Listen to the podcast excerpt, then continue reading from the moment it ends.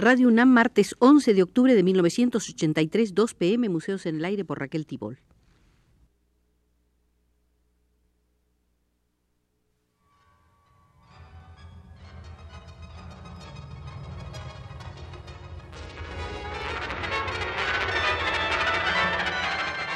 Museos en el Aire.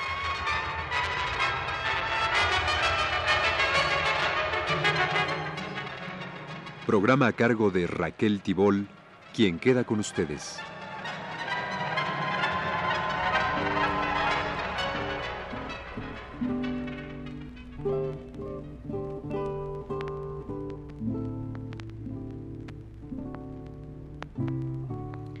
No son muchas las personas familiarizadas en México con la obra de Roberto Arlt, el cronista, escritor, periodista e irreverente ciudadano argentino muerto a los 42 años en 1942. Por eso me pareció oportuno volver a su museo y penetrar una vez más en la atractiva sala de sus aguafuertes porteñas. Ahí comenzaremos viendo el aguafuerte referido a los tomadores de sol en el botánico. La tarde de ayer lunes fue espléndida, sobre todo para la gente que nada tenía que hacer, y más aún para los tomadores de sol consuetudinarios. Gente de principios higiénicos y naturistas, ya que se resignan a tener los botines rotos antes de perder su bañito de sol. Y después hay ciudadanos que se lamentan de que no haya hombres de principios.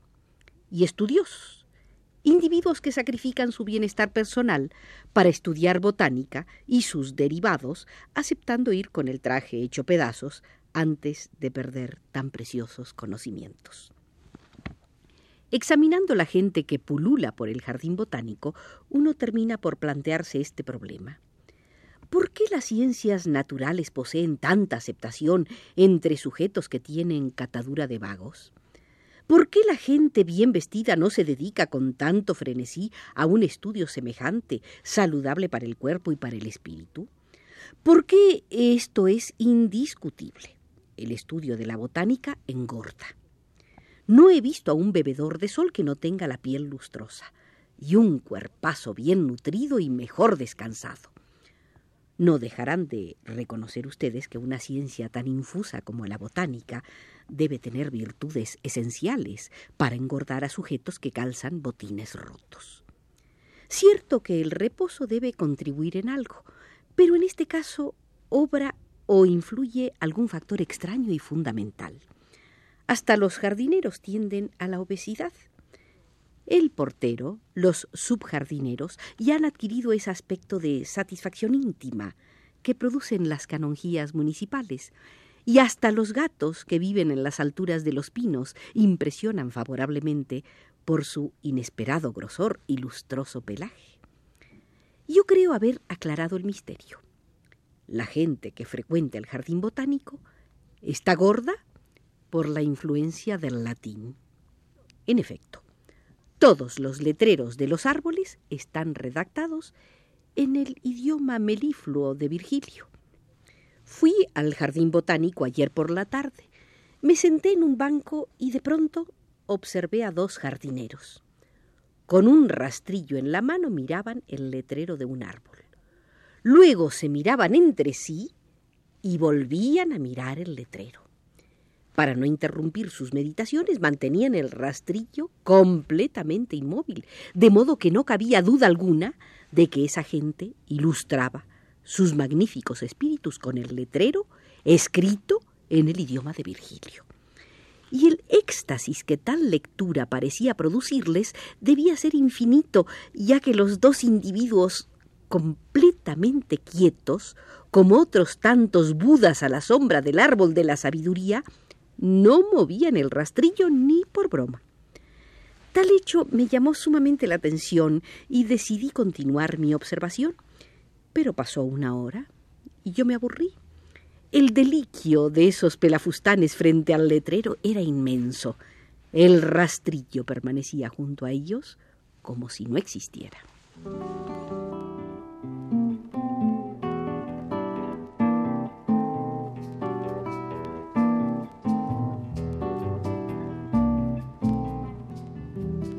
En el Museo de Roberto Arl nos detendremos ahora en el agua fuerte, la madre en la vida y en la novela.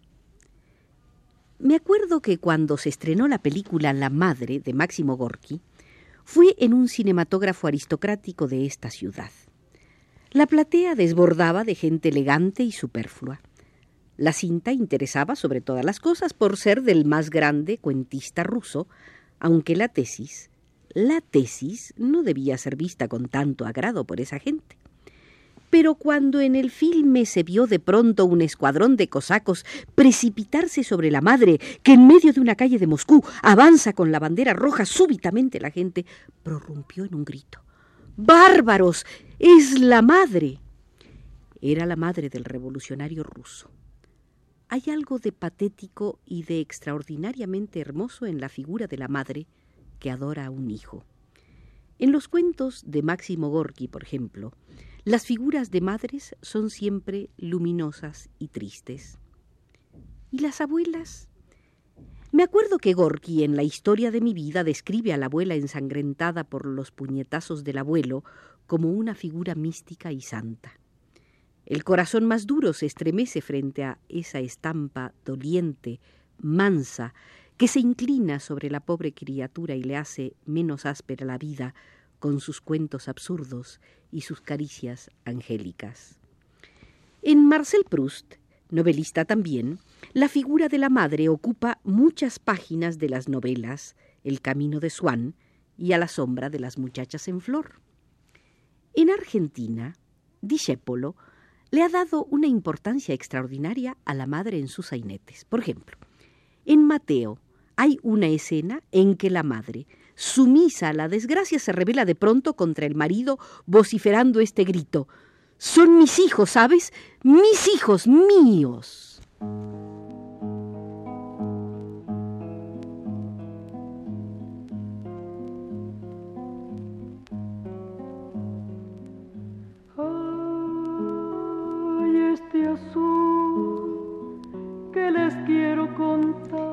En Estéfano también la figura de la madre de las dos madres es maravillosa.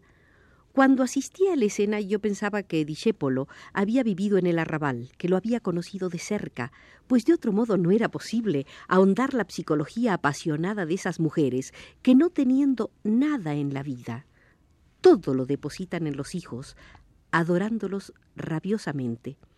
Sin discusión ninguna, los escritores que han exaltado la figura de la madre son los rusos. En El príncipe idiota de Dostoyevsky, así como en las novelas Crimen y Castigo y las Etapas de la locura, las figuras de madres allí trazadas tocan aún el corazón del cínico más empedernido. Otro gigante que ha cincelado estatuas de madres terriblemente hermosas es Andreyev. En Sasha Yegulev, esa mujer que espera siempre la llegada del hijo que ha sido enviado a Siberia, es patética. Y la madre de uno de los siete ahorcados, esa viejecita que sin poder llorar se despide del hijo que será colgado dentro de unas horas. Cuando se lee en estas páginas, de pronto se llega a comprender el dolor de vivir que tuvieron que soportar esos hombres inmensos, porque todos ellos conocieron madres.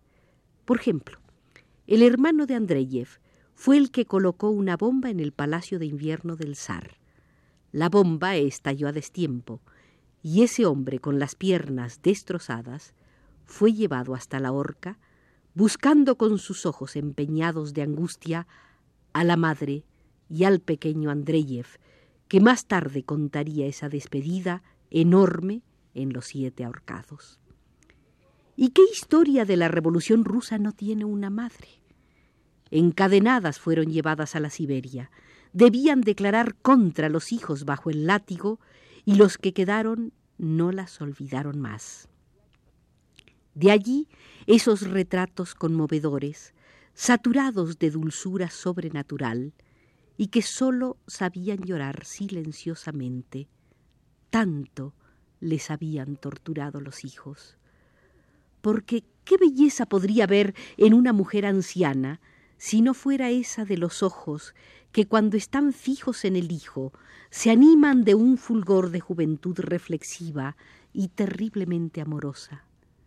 mirada que va ahondándose en la pequeña conciencia y adivinando todo lo que allí ocurre, porque está esa experiencia de la juventud que se fue y dejó recuerdos que ahora se hacen vivos en la continuidad del Hijo.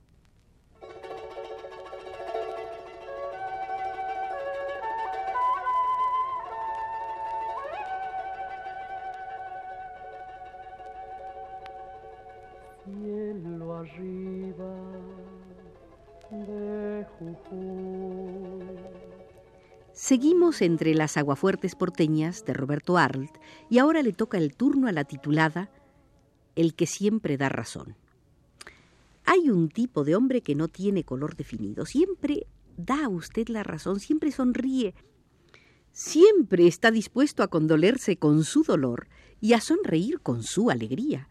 Y ni por broma contradice a nadie, ni tampoco habla mal de sus prójimos, y todos son buenos para él, y aunque se le diga en la propia cara, usted es un hipócrita, es imposible hacerle abandonar su estudiada posición de ecuanimidad.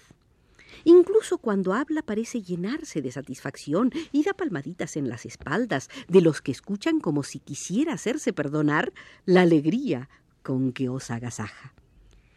Esta efigie de hombre me produce una sensación de monstruo gelatinoso, enorme, con más profundidades que el mismo mar. No por lo que dice, sino por lo que oculta. Obsérvelo. Siempre busca algo con que halagar la vanidad de sus prójimos. Es especialista en descubrir debilidades, no para vituperarlas o corregirlas, sino para elogiarlas y echarles aceite como a la ensalada. Es usted un aragán, pues el tipo dirá, qué formidable es usted. Lo envidio, jefe. En cambio, usted tiene la pretensión de ser buen mozo. El fulano lo encuentra y parándolo, le pone las dos manos en las coyunturas de los brazos, lo mira dulcemente y exclama Qué elegante está usted hoy, qué bien. ¿Dónde compró esa magnífica corbata? Hombre dichoso. Usted camina preocupado de encontrarse enfermo. Mi monstruo localiza su obsesión y exclama casi indignado. Enfermo usted, no me diga. ¿Qué va a estar enfermo? ¿Enfermo estoy yo? E ipso facto desembucha tal colección de enfermedades que usted casi lo mira con terror y contento de hallarse doliente de una sola enfermedad. Más que hombre, mi individuo es una enredadera lenta, inexorable, avanzadora puede cortarle todos los retoños que quiera, puede ofender a esta enredadera del mejor modo que le dé la gana. Es inútil. El hombre no reaccionará. A cambio de injurias, le devolverá flores. Usted lo despreció y él se detendrá un día asombrado ante usted exclamando ¿Quién es su sastre? ¡Qué magnífico traje le ha cortado! Usted dice un mal chiste, el hombre se ríe y después de ser casi víctima de una congestión por exceso de risa, dice ¡Ah, qué gracioso es usted! ¡Qué bárbaro! No le sorprenderán en ninguna contradicción, salvo las contradicciones inteligentes en que él mismo incurre para darle razón a su adversario y dejarlo más satisfecho de su poder intelectual. Dije que este hombre era un monstruo y que me infundía terror, terror físico, igual que una pesadilla, porque adivinaba en él más profundidades que las que tiene el mar. Efectivamente, ¿se imaginan ustedes a este bicharraco enojado o tramando una venganza? La procesión va por dentro. Exteriormente sonríe como un ídolo chino eternamente. ¿Qué es lo que desenvuelve dentro de él? No me lo imagino.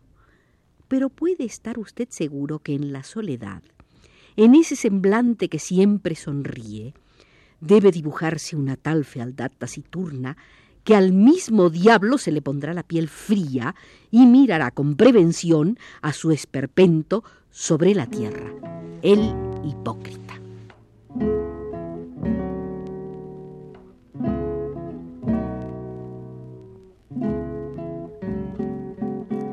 Salimos de la sala de las aguafuertes porteñas y nos despedimos del Museo Roberto Arlt, de ese escritor al que doña Victoria Ocampo miraba con desprecio desde sus estancieras latitudes.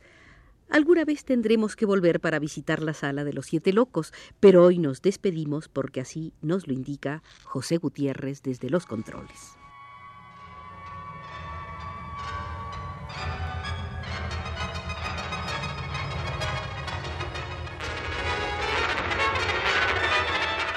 Este fue Museos en el Aire.